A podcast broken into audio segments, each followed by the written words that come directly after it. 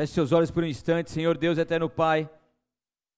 Que alegria nós estamos aqui, Senhor, nesse momento, e que alegria nós podemos ter a oportunidade de ouvir a Tua voz agora, Senhor, ouvir uma revelação que vem do alto para as nossas vidas. Eu te peço, Deus, que nada nem ninguém impeça, Senhor, aquilo que o Senhor já está fazendo em nosso meio. Pai querido, quando nós pregamos a tua palavra, ela é viva, ela é eficaz, ela é mais penetrante do que uma espada de dois gumes, meu Pai ela corta, ela cumpre o seu propósito em nossas vidas. E Pai querido, eu te peço que em nome de Jesus, que mesmo que o cenário seja contrário à recepção da tua palavra, muda, Senhor, a atmosfera se for necessário.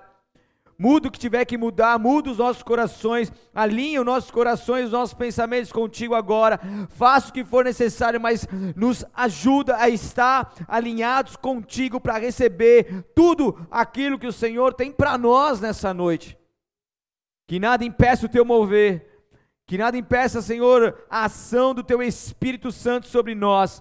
Venha ministrando os nossos corações, só tu sabes o que cada um está vivendo nesse exato momento. Só tu sabes as suas lutas, suas adversidades. Pai, só tu sabes a batalha na mente que cada um está enfrentando agora. Mas eu te peço, Espírito Santo de Deus, o Senhor, que é o Senhor dos exércitos, guerreie ao nosso favor mais uma vez. Que os teus anjos estejam acampados ao nosso redor, subindo e descendo neste lugar, para que assim, Senhor, a tua vontade boa, agradável e perfeita se cumpra mais uma vez. E que ninguém absolutamente venha a ser roubado e que a tua revelação traga frutos para a honra e glória do teu santo nome, Senhor. Eu me coloco aqui à disposição do teu reino como teu filho nesse altar. É assim que eu te peço e agradeço. Em nome de Jesus, amém. Amém? Assim seja. Glória a Deus. Nós estamos em meio a uma série, iniciando essa série aí, que é uma série chamada Subindo de Nível. Então Deus está nos elevando a um novo patamar, e para que isso aconteça, Ele vai nos instruir, amém? Então Ele vai nos mostrar coisas, vai nos direcionar, para que assim isso seja real em nossas vidas. Porque o desejo de Deus é que verdadeiramente nós possamos crescer ainda mais, ser aperfeiçoado por Ele ainda mais, viver coisas maravilhosas que Ele tem para nós. Nós estamos aí nos adentrando há quase dois anos de pandemia, em março vai fazer dois anos, e nós sabemos que foi um tempo onde muitas pessoas, na verdade o mundo inteiro foi impactado diretamente com tudo isso. Infelizmente, felizmente, muitas pessoas conseguiram tirar um bom proveito de tudo isso, mas infelizmente muitas pessoas acabaram não entendendo o propósito e sendo prejudicadas, permitindo-se ver as suas vidas sendo prejudicadas com o andamento de toda essa questão pandêmica no mundo. O que acontece é que, infelizmente, nós fomos obrigados, praticamente da noite para o dia, de fechar as nossas igrejas, fechar os nossos comércios, se isolar, não ter mais contato com ninguém, e isso, logicamente, que mexeu com todo mundo. E a igreja ficou fechada por 80 dias. E depois, ao voltarmos, foi aquela sensação horrível, né? Que aquele, todo mundo com medo ainda e tal, que não sei o quê. Mas nós fomos voltando. Fomos com um pouquinho de porcento, 20, 30, 40, 50, fomos subindo. Hoje, pela graça de Deus, podemos operar com 100%, mesmo que isso ainda não aconteça. Mas, para que essa, essa retomada de igreja, essa retomada de vida, essa retomada de busca, essa retomada de cultuar, foi algo que mexeu com muita gente e fez com que muitos, há quase dois anos se passando, ainda não entenderam o que está acontecendo e estão ainda se esfriando e, cultuando a Deus não mais da mesma maneira como cultuavam. Então, para que nós possamos nos reunir neste local, nós cumprimos algo que é bíblico. Deus, quando Ele fez o, a igreja que somos nós, ele começou ali a levantar os seus discípulos, seus discípulos começaram a pregar, eles pregavam nas casas, se reuniam, tudo, mas existia uma sinagoga, existia a igreja, existia o local físico, e ali era o lugar onde eles tinham a sua chama reavivada, era um lugar de comunhão, onde Deus ordenava a bênção, é um lugar onde um orava pelo outro, um ajudava, pelo, um ajudava o outro, um intercedia pelo outro, e eles então cresciam em um só coração, unidos no mesmo propósito, e cada um ajudava o outro, e assim eles avançavam segundo a vontade de Deus. Então, a igreja, isso é um assunto por uma outra pregação que eu já preguei algumas vezes sobre isso aqui, mas a igreja ela foi destinada por Deus para que nós pudéssemos estar aqui reunidos. O problema é que muitas pessoas acabaram se acostumando com cultuar híbrido. Só que o cristão, ele não foi levantado e feito por Deus para cultuar de forma híbrida. Um amém. Quem falou amém? Vai ganhar um chocolate depois, tá? Deixa Deus falar com você em nome de Jesus, que Deus vai quebrar muitos sofismas, muitas coisas que estão enraizadas aí dentro de você nessa noite. Amém? E ele faz isso por amor, ele exorta por amor, porque ele quer te levantar novamente. Então as pessoas começaram a se acostumar. Ah, então domingo eu vou presencial, mas o outro eu vou, fico no online. E online você tá ligado que, meu, não é nem de perto a mesma coisa, né? Você senta lá na, no comecinho, você ficava lá sentadinho, bonitinho, daí você vai lá, deita no sofazão, ou deita na cama, né? Às vezes tira o cochilos os meia boca, tira, tô brincando. É, os, meia, os mais ou menos aí, vai, mano. Os mais ou menos tiram os cochilos, né? Eu olhei para você de forma involuntária, mas já vou tirar o olho não. Mas você é bem, você não é meia boca, você é firmeza.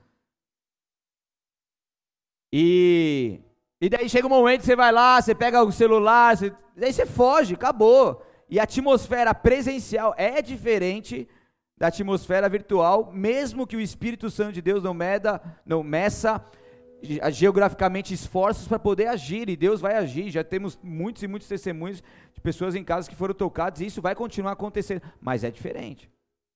Então a intensidade de você estar tá cultuando presencialmente é, é muito diferente você estar tá cultuando virtualmente ou de forma híbrida. Falei isso com, com os com os líderes aqui na sexta-feira, chamei a atenção deles aí, porque a gente precisa estar junto, a gente precisa voltar a cultuar. Os caras, meu, é, arriscavam sua própria vida para poder se reunir para falar do amor de Cristo. No Egito, se você falar a palavra Jesus, você pode ser morto. Eles, para evangelizar no Egito, em Cairo, lá, eles têm que falar a palavra amigo, oh, quero te apresentar um amigo tal. Eu sei disso, diretamente. Eles, para conseguir falar com uma pessoa, entrar em casa e começar a falar de Jesus, eles têm que tomar todo um cuidado. Porque se ele falar de Jesus e o cara denunciar, ele vai ser morto. Então é todo um cuidado de evangelismo. Eu conheço o, o pastor da Turquia, amigo nosso, pessoa próxima que a gente é, que a gente se encontra toda a conferência lá. Ele abriu mão de tudo, da sua estabilidade na igreja lá em Santo André, para ir para a Turquia. Ele, a mulher e os filhos. E daí eu falando, e aí, como que tá lá? Meu, ele falou, acho que foram duas turcas se batizaram. Isso de três, quatro anos de, de, de, de trabalho. Acho que pelo menos três anos de trabalho. Duas turcas se batizaram. Os caras soltam fogos, os caras louvam a Deus, porque isso é praticamente impossível. Eles renunciam toda a tua crença. Eles, tem, tem, dependendo do tipo de religião muçulmana, por exemplo, ele é deserdado. Então, cara, a gente está falando com situações espalhadas pelo mundo que são totalmente diferentes da nossa, que nós temos total liberdade. Então tem lugares no mundo que as pessoas não conseguem se reunir como hoje nós podemos nos reunir, mas infelizmente por conta dessa pandemia e desse cultuar híbrido, as pessoas começaram a se acomodar com a forma de cultuar. E daí, graças a Deus, a gente tem uma igreja madura que a grande maioria aí da, da liderança, das pessoas conseguiram passar provados e aprovados nessa situação, mas aqueles que foram se esfriando, aqueles que começaram de forma híbrida e hoje só estão no online, e infelizmente muitos que estavam só no online hoje nem estão mais. E o que, que está acontecendo? As pessoas vão se esfriando, as pessoas vão se acostumando, e algo que é prático, vem uma pessoa hoje que cultua online, vamos supor, e uma pessoa que cultua todo domingo, todo domingo, pelo menos todo domingo, presencial. Veja como que está a vida ministerial dessa pessoa online. Vê como está espiritualmente ele. Vê como que está a vida dele. É totalmente diferente, é ou não é? Isso é prático, é só você olhar e você ver. E o que acontece? Que no fim dos tempos o amor de muitos vai se esfriar. Então a gente está vivendo uma batalha constante, onde muitos vão conseguir entender o que está acontecendo, vão se posicionar, vão cultuar, vão crescer e vão subir o nível. Mas infelizmente outros que não estão conseguindo entender, ou ouvem, mas não fazem questão de se esforçar, vão ficar nesse patamar mais baixo. Então Deus vai separar o nível entre um grupo de pessoas e outro grupo, e isso é inevitável. Estou comigo? Então isso é inevitável. Eu espero que você, juntamente comigo, esteja no grupo do patamar mais alto do subido de nível, em nome de Jesus. Espero do fundo do meu coração. Então, existe uma batalha acontecendo, então existe todo um, né, uma programação maligna para te derrubar, para te enfraquecer, para te desanimar. Existe todo um sistema maligno para fazer com que você, para descaracterizar, descredibilizar o Evangelho de Jesus Cristo, Jesus Cristo de Nazaré, o que tem feito com nós Jesus é algo, é uma blasfêmia que tem sido pregada em rede mundial, né? Séries, filmes, é, vídeos, YouTubes, eles estão com umas linhas agora totalmente deturpadas do nosso Jesus Cristo de Nazaré, porque querem descredibilizar o Evangelho de Cristo. E infelizmente, muitos que são cristãos, por não estarem baseados na palavra, não estarem com seus alicerces fincados em Jesus, eles acabam de alguma forma sendo influenciados por isso. Então, aquilo que era inegociável, o Evangelho de Cristo Jesus, a palavra polida de Deus, ela passa a ser algo não tão mais afinco, não tão mais marcante em nossas vidas como era. Então tudo isso está acontecendo agora. Então eu, como pastor, estou aqui para te alertar, para que você não seja mais uma das inúmeras presas de Satanás quanto ao desânimo. Tem uma ilustração que fala que existia uma época que o inferno estava passando uma crise financeira, daí Satanás resolveu vender uma das suas armas que, ele, que existia lá no inferno. Então, ele expôs as armas ali, mostrando cada uma delas. Daí chegou um cara lá querendo comprar. Daí o cara perguntou: Que arma é essa e quanto custa? Daí ele falou assim: Ó, essa arma é avareza. A arma que gerou miséria. Ela custa tanto, dizia Satanás. E daí depois ele olha uma outra arma e fala: Que arma que é aquela e quanto custa? Ele continuava perguntando. Daí Satanás responde: essa é a soberba, arma que faz as pessoas tropeçarem. E daí continuou um tempo até que o comprador viu uma arma no local em destaque. Ele se interessou falou: Pô, e essa arma aí? Que arma que é essa? E quanto custa? Daí Satanás respondeu: Essa é a arma, essa arma eu não vendo por nada, porque é com ela que paro qualquer exército, frustro qualquer projeto é a minha melhor arma e dela não me desfaço. Essa arma é o desânimo. Então é uma arma maligna que está nas, nas mãos de Satanás, que ele tenta em todo momento parar o exército de Jesus Cristo.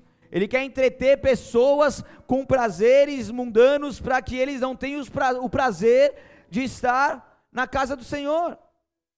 Quantas pessoas que eu vi que tinham o prazer de cultuar, que estavam firmes, e daí começaram a não cultuar, começaram a se esfriar, e hoje não tem mais vontade de voltar aos cultos, e isso se torna cada vez mais difícil, porque a pessoa vai se acostumando com aquela situação, quer mudar de vida, mas não reage.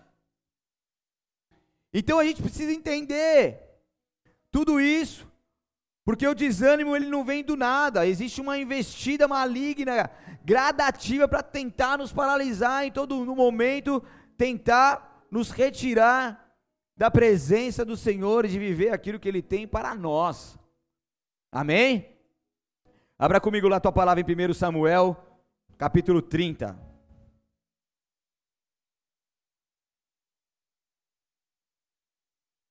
1 Samuel 30, versículo 1 ao 6 e depois deixa aberto aí. Hoje vai ser expositivo. Vou mergulhar nesse texto aqui. 1 Samuel, capítulo 30, versículo 1. A palavra de Deus é assim: Três dias depois, quando Davi e seus homens chegaram à cidade de Siquilag, viram que os amalequitas haviam invadido o Negueb e atacado Ziklag, tinham destruído e queimado a cidade. Não mataram ninguém, mas tomaram como prisioneiros as mulheres, as crianças e os demais e foram embora. Quando Davi e seus homens viram a cidade queimada e se deram conta do que havia acontecido com suas mulheres, seus filhos e suas filhas, lamentaram e choraram em alta voz até não aguentar mais. As duas esposas de Davi, Ainoã, de Jezreel e Abigail, viúva de Nabal do Carmelo, estavam entre os que, entre os que foram capturados. Davi ficou muito aflito, pois os homens estavam amargurados por terem perdido seus filhos e suas filhas e começaram a falar em apedrejá-lo. Mas Davi encontrou forças no Senhor, seu Deus. Para você entender o contexto histórico, Davi ainda não era rei. Davi, ele tinha os seus valentes, quem lembra do, da pregação O Exército Improvável vai saber exatamente o que, que aconteceu. Então, os caras endividados, os caras mal vistos na sociedade, os caras rejeitados, foram para Davi na caverna e Davi começou a cuidar desses caras e esses caras ficaram valentes, viraram os valentes de Davi e formaram o exército improvável. Então, nesse contexto, Saul ainda era rei e eles continuavam, continuavam se refugiando porque eles estavam com medo da retaliação de Saul de vir e matar todos eles. E com medo disso, além de se refugiarem na caverna, eles também se aliaram com os filisteus, amigos de frente de Israel. E daí chegou um belo dia que os filisteus resolveram batalhar contra Saul. Então Davi, o seu exército, ele vai se posicionando também antes da batalha com eles, eles vão já se infiltrando lá, eles querem também guerrear contra Saul, eles querem se vingar também. Só que daí os comandantes filisteus, eles viram Saul, é, Davi e seu exército entrando ali para tentar faz, fazer, participar dessa batalha com eles, e eles decidiram dispensar Davi. Isso está um capítulo anterior, no 1 Samuel 29, versículo 4 que diz mais: os comandantes filisteus se iraram. Mande-o de volta para a cidade que o Senhor deu para ele, exigiram. Não pode ir à guerra conosco. E se ele se voltar contra nós na batalha e se tornar nosso adversário, com medo de Davi fazer isso, existe maneira melhor de ele se reconciliar com seu senhor Saul do que entregando-lhe nossa cabeça. Então os filisteus estavam, ele era ele era hebreu, ele era para ser inimigo dos filisteus, mas ele se aliou, aliou por conta dessa situação. Então eles estavam com medo de, no meio da batalha lá, eles se voltarem contra os filisteus e entregarem os filisteus para o seu senhor, para Saul. Então, por precaução, estão comigo? Os, os comandantes filisteus decidem mandar Davi e o seu exército de volta para a sua morada Ziklag. Só que eles Chegam lá e eles se deparam com uma cidade, com um local totalmente saqueado pelos amalequitas, um local totalmente incendiado, tudo foi destruído, e, ele não, e eles não conseguem mais ver os seus familiares e os seus bens ali naquele lugar. Uau! A vida deles havia sido devastada naquele exato momento. Então no versículo 4 ele diz, 1 Samuel 34, lamentaram e choraram em alta voz, até não aguentar mais. A dor deles era tão grande, o desespero deles era tão grande, que eles começaram a chorar, a chorar, a chorar, e eles pararam só quando não tiveram mais força, não porque eles foram consolados, não porque eles receberam o refrigério de Deus, é porque simplesmente eles não tinham mais força de chorar. Você já, já chorou até esse ponto e não tem mais força de chorar? É o auge, é o limite do ser humano de tristeza. E daí, depois que eles choraram, choraram, choraram, choraram, choraram, tem, não tem mais força. Daí eles falaram, ah, mas esse Davi tá tirando, cara. Ele, ele, olha o que ele fez com a gente.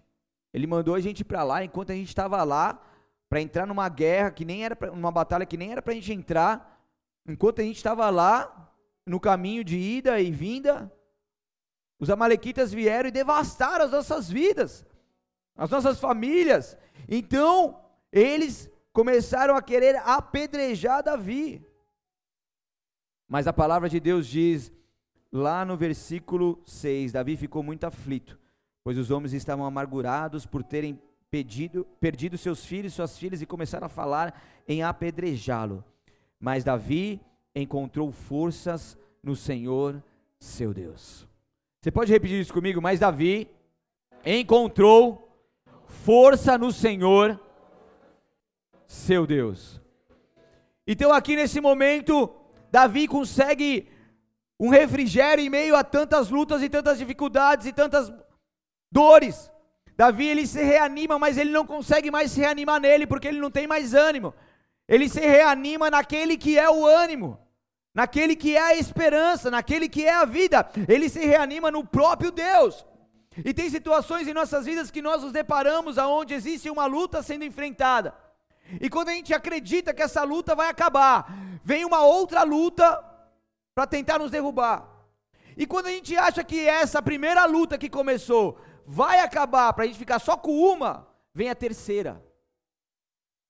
Você se identifica aí ou não? Pá, pá, pá.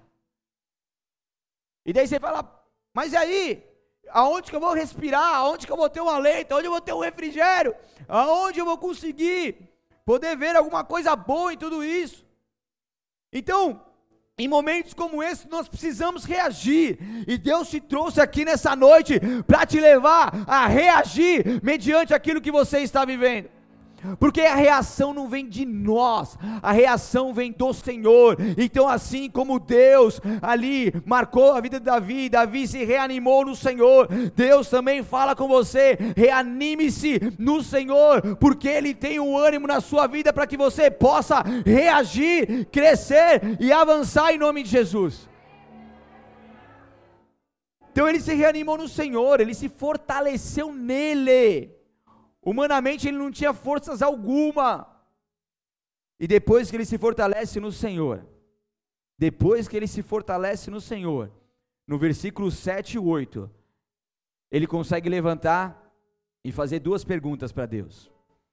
Então disse ao sacerdote Abiatar: Traga o colete sacerdotal. E Abiatar, filho de Aimeleque, o trouxe. Davi se achegou até o Senhor e perguntou: Devo perseguir esse bando de saqueadores? Eu conseguirei apanhá-los? E o Senhor lhe respondeu: Sim, vá atrás deles. Certamente conseguirá recuperar tudo que foi tomado de vocês. Davi ele comete um erro. E você vai entender um pouco mais sobre isso.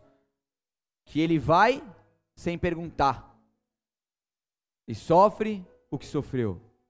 Mas aí ele tem uma oportunidade de ir em confronto aos, aos Amalequitas. Mas dessa vez ele faz o certo. Ele pergunta se ele pode ir. Porque aos olhos humanos poderia ser certo, logicamente, ele ir tentar trazer de volta, logicamente. Mas ele pergunta: Deus, você vai estar comigo? Eu devo ir mesmo? É, é essa a tua vontade? Porque se for para ir morrer o restante que tem, então ele coloca-se em submissão ao seu Senhor. Então Deus respondeu: persiga o bando. Ele pergunta, ele faz duas perguntas. Devo perseguir esse bando de saqueadores e eu vou conseguir apanhá-los? Então devo ir e vou conseguir apanhá-los? E, e Deus respondeu: persiga o bando, ou seja, deve ir e certamente o alcançará. Mas é interessante que Deus, ele fala mais uma, uma, uma frase aqui que, não, que Davi não perguntou. Talvez Davi estivesse com medo de perguntar. E a pergunta que ele talvez não tivesse coragem de fazer a Deus, Deus fala com ele: Vai e você vai trazer os cativos de volta, porque eles estão vivos. Porque Davi se concentrou então se ele deve perseguir o bando e se vai conseguir apanhar, mas não falou nada de trazer a família, dos seus despojos, é, aquilo que foi roubado. os cativos de volta, se eles estão mortos, porque normalmente matava muita gente, levava cativo alguns, e daí Deus então ele dá uma palavra de esperança. Em meio aos piores momentos de nossas vidas, quando nós buscamos o Senhor da vida, ele traz sobre nós palavras de esperança. Palavras de vida sobre nós. E nessa noite tem muita gente que está em situações onde não consegue ver uma saída. Mas essa é a noite que Deus vai trazer palavras de esperança ao seu coração novamente.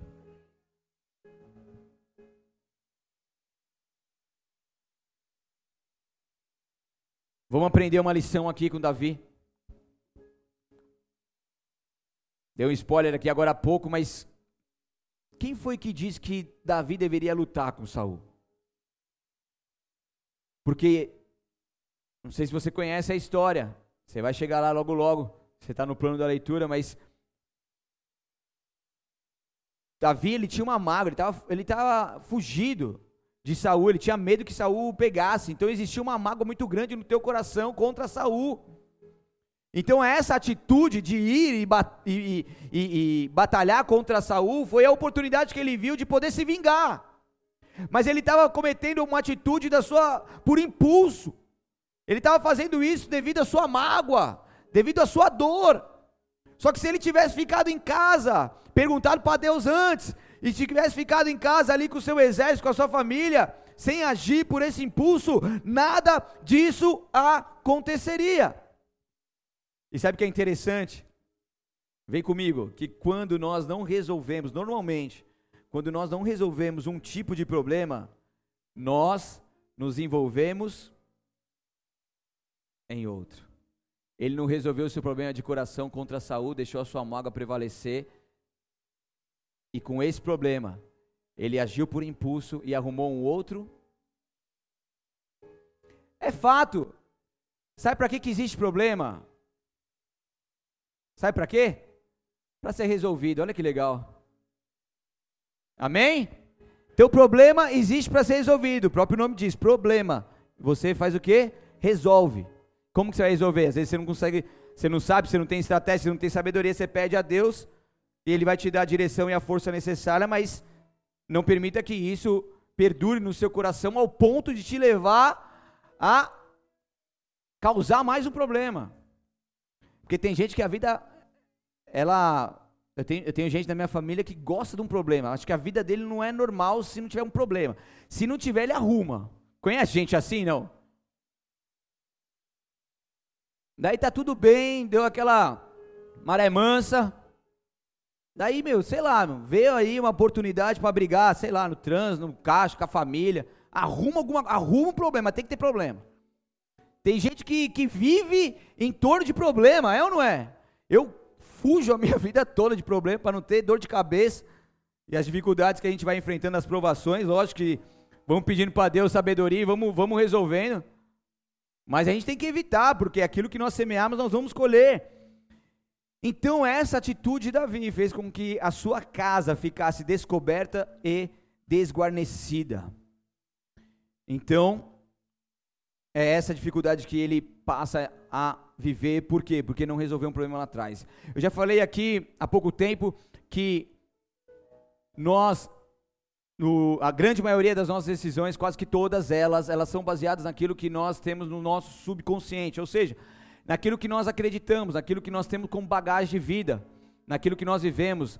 As nossas mágoas, os nossos traumas podem muito facilmente é, ser crucial para as nossas decisões. Segundo uma pesquisa, 95% da maioria das nossas decisões vem do nosso subconsciente. É, isso mesmo, 95% baseadas no que vivemos e nas nossas crenças, porque a gente, a gente age muito no automático, mesmo que nós decidimos o tipo de roupa que nós vamos usar, é, o, que, o que nós vamos comer, são decisões, mas baseadas naquilo que você já carrega consigo. Sabia disso? Então 95% já vai no automático sem que nós percebemos. Então tem muitas decisões que hoje você está tomando que é fruto de mágoas, de traumas, de sofismas, que é a mentira de Satanás, mentira do inimigo colocado dentro da nossa mente, que está te afundando em desânimo. Então por isso que nós precisamos nos, nos, conscientizar daquilo que nós estamos pensando, daquilo que nós estamos decidindo. Será que aquilo que nós estamos tomando como decisão está baseado em nossa carne, em nossa vontade, em nossa natureza pecaminosa, em nosso egocentrismo? Ou será que aquilo que nós estamos tomando como decisão é a própria vontade de Deus para nós? E é por isso que nós precisamos recorrer à presença de Deus. Todos nós já vivemos em momentos de crise, todos nós já passamos por algum tipo de crise, estamos passando por algum tipo de crise e vamos passar por algum tipo. Ninguém está sujeito, a vida com Cristo não é uma vida sem crise, sem, sem, sem lutas. A vida com Cristo é uma vida de dificuldade, muitas vezes, assim como qualquer outro, mas nós temos a esperança nele, nós temos um Deus que nos guarda, nós temos a presença do Todo-Poderoso em nós. Mas em meio à crise, aquilo precisa ensinar alguma coisa para a gente. Falei aqui na quinta sobre provado e aprovado. Se você não viu a mensagem, vai lá, assiste depois. Vai ser bem para a sua vida. Mas em meio à crise, a gente precisa aprender alguma coisa. Ou a gente entra em questionamentos, em desilusões, em, em mágoas, em questões humanas que vai nos prejudicar, ou a gente coloca isso diante do Senhor. Ou a gente lança para Ele isso que nós estamos vivendo, sabendo que Ele vai cuidar, Ele vai nos direcionar. Porque se nós pegarmos para nós mesmos, nós vamos adoecer. E o que acontece é que tem muito cristão, muita gente que está parado no meio do caminho, porque está adoecendo, porque começou a ser paralisado em meio às crises. E Deus não permite que você viva algo se não for para te levar a um novo nível. Então, se nós não lutarmos com um desânimo prolongado, nós vamos nos isolando. E mais com tudo isso que aconteceu no mundo que colabora ativamente para que isso seja cada vez mais forte em nós. E daí você pega de dois anos para cá, principalmente, uma geração cada vez mais isolada. Vamos sair? Não, não quero. Meu filho já começa a trabalhar isso agora. Ou vamos jogar bola? Não quero, não quero. Caramba, vamos lá, rapaz. Não tem opção. Até os 18 anos você não tem. Lógico que a gente vai, vai lidando tal, que não sei o quê. E eu tento mostrar para ele que o mundo lá fora, as coisas, tem, existem muitas coisas boas que o lazer faz bem. Então eu sempre estou colocando meu filho em contato com algum esporte, porque senão ele vai trocar o esporte, a vida lá fora, por pelo computador, pelo, pelo celular e por que, por, pela televisão, o que é que seja. E isso é muito sério. Então nós estamos, muitos de nós estamos perdendo os nossos filhos para tudo isso. E eles estão, estão cada vez mais se isolando. E isso vem tudo uma artimanha, como eu ilustrei aqui, como eu falei um pouco no começo, uma artimanha maligna para causar isso em você, para te desanimar, para te isolar. Você já viu algum soldado de algum exército da face da terra que fica em casa isolado? Sempre existe o contato, sempre existe ali o, o quartel-general ali, onde os soldados estão reunidos. Se tem uma base em outro lugar, existem soldados reunidos. Se ele está em alguma missão, ele está conectado, ele está unido. Existe sempre aquele, a, a, aquele clima de guerra com ele, onde ele não, não tem a permissão de se isolar. Se isolar é desertar. É você tirar a sua fada, tirar a sua arma, colocar em algum lugar e vazar, vazar da função que Deus colocou para a sua vida. E vocês não foram feitos para desertar, vocês foram feitos para guerrear. E Deus está derramando sobre nós essa unção de guerra que nos levanta novamente. Nos levanta novamente, porque soldado isolado é soldado, uma presa fácil nas mãos do Senhor, do, nas mãos de Satanás. Então essa é a arma maligna de desânimo que vem para tentar destruir as nossas vidas. E daí muitos vão se isolando, muitos vão deixando de lado de fazer as coisas, de cultuar. De cultuar. Você pode ver, quem não está cultuando está frio. Você pode ver, 100% de quem não cultua está frio. Ah, mas a igreja somos nós. Cara, beleza, mas como está a sua vida? Como estão tá suas ações? Como está a sua vida com o Espírito Santo? Como está a sua palavra? A, a leitura da palavra, como está? Então não tem essa. Nasci em berço evangélico, já vivi muita coisa, já vi muita coisa, sei que estou falando, e você sabe o que, que isso quer dizer. Então muitas pessoas têm essa expectativa frustrada, esperam muitas coisas de pessoas, e essas expectativas são frustradas e acaba a pessoa vivendo ali um, um prejuízo, até mesmo no seu relacionamento com Deus, se desanimando. Então, não tem como essa história terminar bem se você não decidir abandonar essa vida de desânimo, desânimo prolongado e tristeza e dar a volta por cima. Porque a depressão não começa da noite para o dia, o isolamento ela não começa da noite para o dia, o desânimo prolongado não é da noite para o dia, isso vem dando sinais, igreja. E quando eu estava percebendo sinais de desânimo na minha vida, algumas vezes já passou, já passei por isso. Já chegava junto com a minha esposa, já começava a falar, já começava a expor, já começava a colocar para fora, já começava a treinar, já começava a reagir, já começava a buscar e não permitia que isso acontecesse. Tem momentos que o desânimo vem bater na nossa porta, lógico que vem como todo ser humano, mas isso não pode nos derrubar de maneira alguma, isso tem que ser combustível se o inimigo está querendo te desanimar, está querendo te paralisar, é aí que você tem que ter, tem que ver isso como e tem que ter isso como mais e mais combustível para te levar além. Faça disso uma oportunidade para você subir o nível. Amém? Porque todo desânimo prolongado, ele tem a grande possibilidade de colocar em um lugar pior e de depressão. Em outro pior ainda, em situações graves que infelizmente tem acontecido muito de não querer mais continuar vivendo. Elias, ele chegou no auge do seu ministério. Ele tinha acabado de derrotar os 450 profetas de Baal e os 400 profetas de Azerá, Aserá, e ali então ele viu o fogo do céu descendo, ele viu a glória de Deus se manifestando, ele viu coisas grandes acontecendo, ele viu o nome de, de Baal e a Será sendo envergonhado, Jezabel sendo envergonhada, Acabe sendo envergonhado, e, e, e Israel estava vivendo algo poderoso, aonde eles viram que só o Senhor é Deus. Só que mediante essa conquista, esse auge, ele é ameaçado de morte por Jezabel. Então ele tem que fugir, ele tem que, tem que ir para uma caverna, ele tem que se esconder, porque senão ele seria morto. E ali, naquele momento, onde ele estava, nesse pós-auge, ele chega a um ponto de desejar morrer. Porque muitas pessoas também começam uma constância e vão, vão, vão, vão, vão, dão tudo de si, mas chega um momento que cansam. E daí quando chega uma nova estação, as pessoas começam a declinar, declinar, declinar, e quando você vê, pô, que pessoa é essa? Por isso que a gente tem que ter sempre uma dosagem. Eu nunca esqueço uma vez quando eu vi o Daniel Alves dando uma entrevista, ele jogava no Barcelona ainda. Barcelona? É, né? Se eu não me engano, é, acho que era Barcelona. Daí o técnico dele falou assim: Ó, eu não quero que você seja uma nota 10. Eu quero que você seja uma nota na média, pelo menos uma nota 7.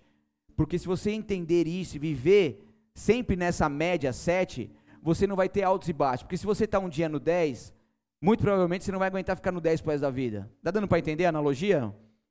Porque você vai se cansar, e daí no ano seguinte você pode cair para seis, pode cair para cinco. Por isso que você vê muitos times que estão aí, que às vezes ganha tudo no ano, por exemplo, São Paulo, que sempre ganha tudo no ano. Misericórdia. Gritei um campeão aí faz pouco tempo. Tava engasgado, mas gritei. Mas enfim, quando você vê, às vezes, um time no auge, ele ganha tudo, ganha o Paulistinha, ganha o Brasileirão, ganha que não sei o quê, e no ano seguinte, você pode fazer uma pesquisa aí você vai ver que, que, que vai ser o, um dos piores anos da vida deles ali, no sentido, ele vai ser totalmente um tipo de outro time, mesmo que os jogadores fiquem os mesmos. Por quê? Porque deram tudo de si e começaram uma nova estação declinando. Então a nossa vida com Deus não pode ser altos e baixos, ela tem que ser uma constante. Firmes e constantes, sempre abundante no Senhor, porque o nosso trabalho não é em vão. Amém? Então Elias chegou nessa situação, ele estava com medo, tudo, desejou isso. E o corajoso não é aquele que não tem medo. Tá bom?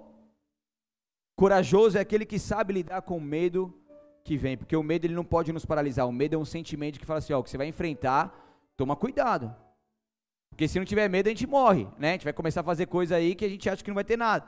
Mas o medo é um sentimento de você vai enfrentar algo que é perigoso. Mas em frente. Não seja paralisado por medo. O corajoso não é aquele que não tem medo. Ele tem medo, mas ele sabe lidar com medo. Amém? Vamos que vamos ou não? Vamos decolar ou não vamos? Vocês me dão mais uns minutinhos? Estão comigo? Então o problema é que muitos começam muito bem, sempre dispostos, coração puro, mas o passar dos anos acabam deparando com frustrações e aquela entrega que antes era total passa a ser dosada. Então o declínio vai, só piorando e começam a focar nos problemas, começam a focar nas pessoas, não buscam mais fazer a vontade total de Deus, passam a viver num egocentrismo, em tudo gira ao seu redor e os prejuízos, além de inevitáveis, só vão, só vão aumentar. Então, se você está se sentindo só, é porque em algum momento você se desconectou dos demais. Se você está se sentindo só, é porque em algum momento você se desconectou dos demais. Mas eu não tenho vontade, mas eu não quero. Ah, mas já passei dessa fase de fazer amizade, não sei o que, não sei o que. Isso é um, uma investida das trevas na sua mente para te desconectar, porque o soldado desconectado é uma presa fácil nas mãos do inimigo. A questão não é se eu tenho vontade, se eu não tenho, a questão é que você precisa reagir. Amém? Ah, mas eu sou introvertido. Tudo bem. Você tem seus momentos, né? Eu, eu, não, eu, não, eu não sou, mas depois que eu tive filhos, eu entendi que eu precisava também dos meus momentos sós. E como eu, como eu dou valor aos meus momentos sós. A só, né? As, as, as, sozinha, sozinha. É. Às vezes é bom, né? Necessário. Por isso que às vezes eu vou, vou lá andar na praia. Só eu e o papai. Sozinho. É bom demais. Então você, quando você se desconecta, logicamente que você vai se sentindo só, e pessoas desanimadas acabam sempre em, querendo achar um culpado pela sua falta de posicionamento. É ou não é? Ou, acabam dando uma desculpa para minimizar a sua responsabilidade. Ó, oh, então, agora a gente vai fazer, ah, mas é que porque assim não vai dar, porque não sei o quê. Cara, desculpa atrás de desculpa, esparrafa, espa, espa, espa, Hã? Isso aí. Como que é isso aí que eles falaram? Esparra, esparrafada. Isso quê? Esbarrafada. Hã? É, eu ganhei uma camiseta parecida com essa, cara. Já caguetaram? A mulher que deu? É, eu vejo. Quando é camiseta bonita assim, é a mulher, não tem jeito, né? Você ficou bonitão, cara. Gostei de ver. Beleza? Posso, posso continuar? Posso continuar? Vocês me permitem? Então, então as pessoas acabam sempre encontrando um culpado ou uma desculpa. Ah, agora estou morando longe, não dá para mim ir na cela, não dá para não dá para eu cultuar. Ah, agora estou trabalhando demais, né? Orou, orou para Deus dar um trabalho digno. Daí Deus dá, daí vai lá e some no mapa. É ou não é? Ah, agora com bebê pequeno é difícil. É difícil, mas não é impossível. Eu com meu filho com 23 dias de idade, eu estava no, no, no altar pregando lá na sede. Amém? Com olheira e tudo. Ah, mas é que eu não gostei de fizeram comigo. E assim começa a colocar coisas, começa a colocar tudo. Então fala logo, fala assim, ó, eu tô desanimado. Ah, eu não quero mais. Ah, tá difícil para mim. Seja sincero, mas não encontre desculpas, porque ninguém pode fazer aquilo para você que somente você deve fazer. Porque quando a pessoa está amargurada, ela sempre vai querer culpar alguém. Então não espere de, de ninguém aquilo que você deve fazer. Em Efésios capítulo 3, versículo 12 ao 13, diz: Por meio da fé em Cristo, agora nós, com ousadia e confiança, nós temos acesso à presença de Deus. Portanto, peço-lhes, Paulo falando à igreja de Éfeso, peço-lhe que não desanimem por causa de minhas provações, é por vocês que, som, que sofro a honra é de vocês. Então Paulo escreve essas palavras, sabe aonde? Numa prisão domiciliar em Roma. Ele estava sendo preparado ali para ser julgado e foi, foi preso por pregar boas novas. E mas mesmo em meio a essa situação, ele tinha a firme convicção que Deus estava com ele e no controle de todas as coisas. E Paulo estava ali exercendo o seu chamado, cumprindo a tua missão, debaixo de uma revelação, não debaixo de algo que sentia, mas debaixo de uma revelação do alto. E por isso que ele suportou a dor e a perseguição para levar novos crentes para Cristo. Você está debaixo de uma revelação. E quando você entende a revelação de Deus para a sua vida, nada vai te desanimar, nada vai te paralisar. Então, além de continuar vivendo os propósitos de Deus, Paulo incentivava outros a não se desanimarem. Em 2 Coríntios capítulo 1, vou correr aqui, versículo 3 ao 5, diz: Louvado seja Deus, Pai de nosso Senhor Jesus Cristo, Pai misericordioso e Deus de todo encorajamento, Ele nos encoraja em todas as nossas aflições, para que com o encorajamento que recebemos de Deus, possamos encorajar outros quando eles passarem por aflições, pois quando, quanto mais sofrimento por Cristo suportamos, mais encorajamento será derramado sobre nós por meio de Cristo.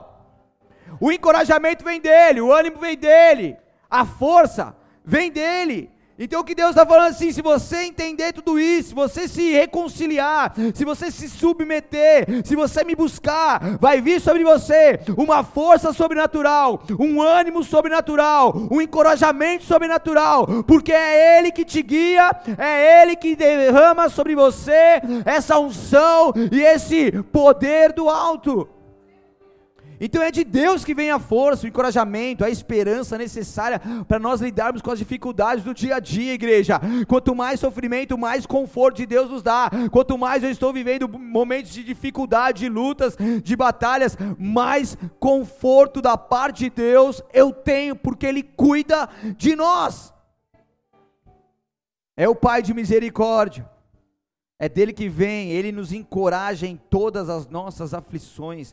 E cada prova que você for aprovado, você terá autoridade para então também confortar outras pessoas que estejam passando por aquilo que você está passando, aquilo que você já venceu, para que assim você possa ajudar outras pessoas.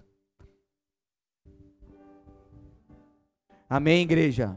Então o desânimo, ele vem batendo na nossa porta, mas ele não pode entrar na nossa casa. O desânimo vem batendo na nossa mente, mas ele não pode fazer um ninho da nossa mente e dominar todos os nossos pensamentos. Amém? Porque aquele que desanima, ele pensa somente nele mesmo. Você que é pai, você que é mãe, você tem o luxo de desanimar? A gente não tem o luxo nem de ficar doente, né, cara? Quem é pai e mãe? Se já fiquei doente, eu fiz um revezamento lá, foi um dia só, né? Uma tarde uma noite só. Porque não dá, mano. Tem, tem, tem que estar tá animado, tem que fazer comida, tem que cuidar, tem não sei o quê. Hã? Então, mas se eu desanimar, isso vai ficar só para mim? Isso vai recair sobre minha esposa? Isso vai recair sobre meus filhos? Eu exercendo um cargo de liderança, isso recai automaticamente sobre os, nossos, sobre os meus liderados? E isso é sobre cada um. O desanimado, ele não desanima outro? Sim ou não? Você tá lá tal que não sei o que, você chega, ah, não sei o que, ó oh, vida, ó oh, céus, ó oh, terra. Hã? Aí você fala, poxa. Então ou você joga uma injeção de ânimo, esse cara levanta, você ora, você clama, ou não dá para você ficar junto. Espero que mude alguma coisa, você tendo animado, podendo podendo ajudar essa pessoa, porque nós fomos chamados para isso. A gente não é para chamado a gente não foi chamado para ser influenciado pelos desanimados, mas nós somos chamados para sermos animados no Senhor e animar aqueles que estão desanimados. Amém? Estão comigo ou não? Então vamos lá.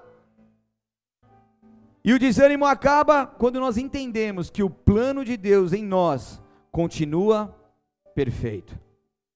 E quanto mais rápido nós entendermos isso, que é, todas as coisas vão cooperar para o nosso bem nos levar a ser cada vez mais parecido com Cristo Jesus, melhor será. Então, de alguma forma, Deus está te moldando, de alguma forma, Deus está ministrando teu coração, de alguma forma, Deus está te provando e te levando a um novo nível. De alguma forma, isso está acontecendo. Reaja. O Espírito de Deus vem sobre nós e nos leva novamente a reagir. E a reação ela não é baseada na nossa vontade. Vem comigo. Ah, eu não vou para a igreja porque eu não estou com vontade. Ah, eu não vou ler a Bíblia porque eu estou cansado. Ah, eu não vou orar porque eu estou desanimado. Eu estou triste. Ai, pastor, está tudo muito bom, muito legal isso aí mas eu não estou sentindo vontade de, de aplicar essa palavra. nós precisamos entender que a nossa vida com Jesus é um culto racional. A gente não pode ser almático, a gente tem que ser racional. A fé, ela não se sente, a fé sabe. Você não precisa sentir ah, algo acontecendo para você agir, reagir. Você precisa entender que Deus ele liberou sobre você isso já. Ele já conquistou tudo na cruz do Calvário e isso está disponível para você. Então, mesmo que você não tenha vontade de cultuar o Senhor presencialmente, venha. Mesmo que você esteja com dores, venha, mesmo que você esteja cansado de ler a Bíblia Sagrada, comece a ler, mesmo que você não tenha vontade de orar, comece a orar, reaja, não baseado naquilo que você sente, mas baseado no teu culto racional, você tem que ser racional. Uou! E muitas vezes baseamos a nossa fé naquilo que dizem, e não na palavra de Deus, então é menos eu acho e mais o que a palavra diz. Nós estamos debaixo de uma palavra, igreja. É por isso que tudo que Deus liberou sobre nós em Cristo Jesus vai se cumprir. Você está debaixo de uma palavra, você está debaixo de uma revelação, você está debaixo de promessas.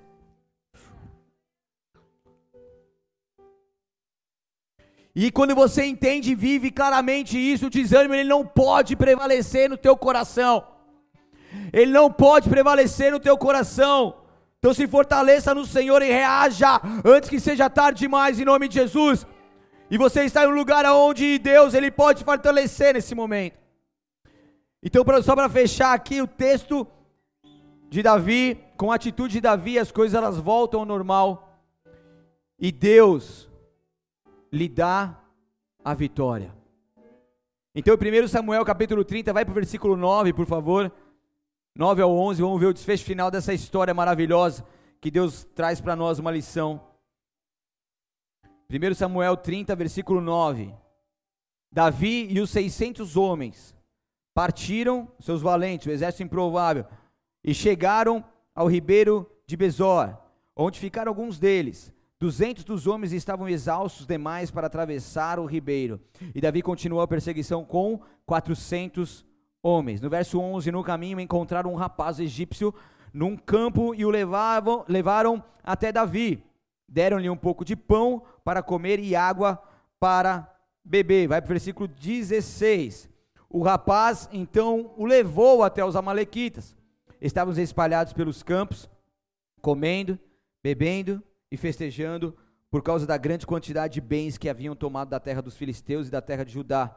Davi e seus homens massacraram os Amalequitas, atacando-os durante toda a noite e todo o dia seguinte, até o entardecer.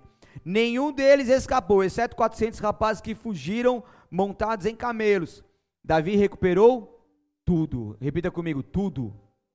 Davi recuperou tudo o que os Amalequitas haviam tomado e resgatou suas esposas não faltava coisa alguma, nem pequena, nem grande, nem filho, nem filha, nem qualquer outra coisa que havia sido tomada. Davi trouxe tudo de volta. Também recuperou todos os rebanhos e seus companheiros o levaram à frente de, dos outros animais. Este despojo, despojo pertence a Davi, disseram. Então aqui um homem que tinha tudo para parar no meio do caminho, de ser apedrejado, de parar a sua, a sua história na face da terra e nem chegar a ser um rei, mas ele tinha promessa, ele estava debaixo de uma revelação, ele buscou o Senhor, e mesmo na situação talvez mais difícil da sua vida, ele recebeu o ânimo novamente no Senhor. E buscou o Senhor, e o Senhor o respondeu, e pela essa voz de comando de Deus, ele foi, e ele teve a esperança novamente, mas ele teve que reagir. E a briga aqui foi feia, foi desde, o, desde a noite inteira até o dia seguinte, até o entardecer, quase 24 horas de briga, porque eles tiveram que fazer a parte deles, eles tiveram que reagir, mas a promessa de Deus já havia sido liberada sobre esse povo, e eles então puderam viver essa vitória e essa totalidade que Deus tinha para eles, e assim pode ser também na sua vida. Feche seus olhos, abaixe sua cabeça por um instante. Então não deixe que a fadiga, a dor ou a crítica lhe forcem a abandonar a obra de Deus. Não abandone a sua recompensa nessa terra, a sua recompensa eterna por causa da intensidade da dor que você está sentindo hoje.